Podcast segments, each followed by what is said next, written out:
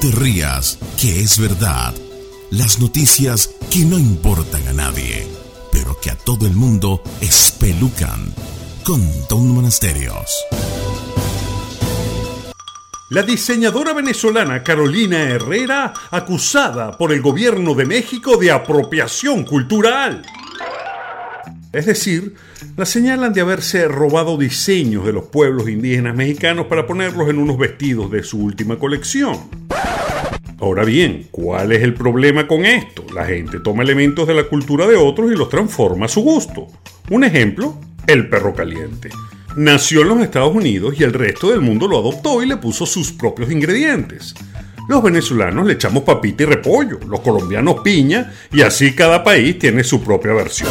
Pues para el gobierno mexicano lo de Carolina es una ofensa ya que es banalizar, casi una burlita, tomar diseños de los pobres indígenas mexicanos y venderlos en forma de vestidos de alta costura, además sin pedir permiso ni repartir el dinero de la ganancia. La ministra de Cultura mexicana envió una carta de reclamación pidiendo explicaciones del porqué de semejante plagio, y esto ha encendido una fuerte discusión entre la comunidad pensante de la Internet que se ha mostrado sumamente dividida sobre quién tiene la razón. No es la primera vez que esto ocurre. La famosa tienda Zara ha sido acusada de robarse ideas de prendas de ropa típicas de algunas regiones de la India.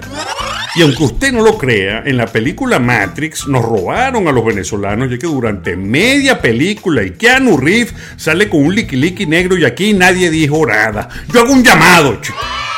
El problema de la apropiación cultural es que puede resultar ofensivo para ciertos pueblos. Por ejemplo, nuestra Kim Kardashian recientemente sacó una línea de sostenes y pantaletas llamada kimono. El kimono es una prenda folclórica de vestir japonesa que usan las mujeres de ese país en rituales de todo tipo.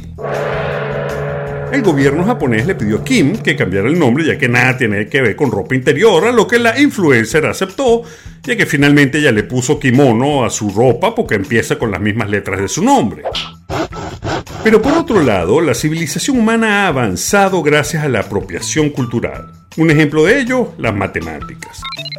Los europeos se robaron de plano el sistema de números creados en la India y desarrollado por los árabes al ser un sistema mucho mejor y más eficiente.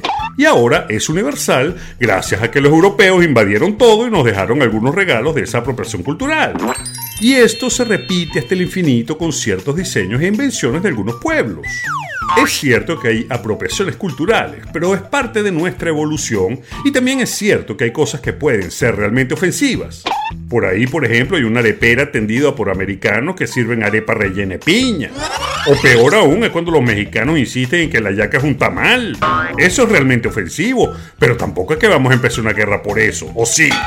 En fin, la apropiación cultural parece estar enmarcada en esa búsqueda de justicia que el nuevo nacionalismo y la corrección política quiere imponer en el mundo. Esa misma que pide el famoso lenguaje inclusivo de todas y todos y la aceptación de minorías sexuales y raciales. Es parte de la búsqueda de un mundo más justo que quiere derribar los símbolos que sostienen este cruel sistema. Y no se ría, que es verdad.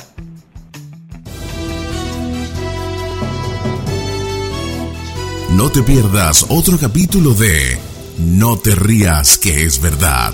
Pronto, muy pronto, en la voz de Tom, Tom, Tom Monasterio. Tom, Tom, Tom Monasterio. Tom, Tom, Tom Monasterio.